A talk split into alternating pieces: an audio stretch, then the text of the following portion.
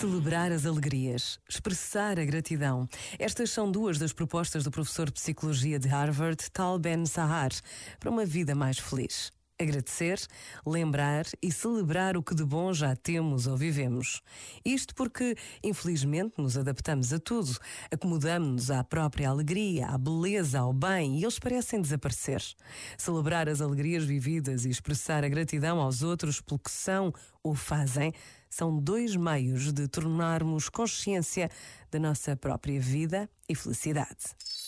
Este momento está disponível em podcast no site e na app da RGF.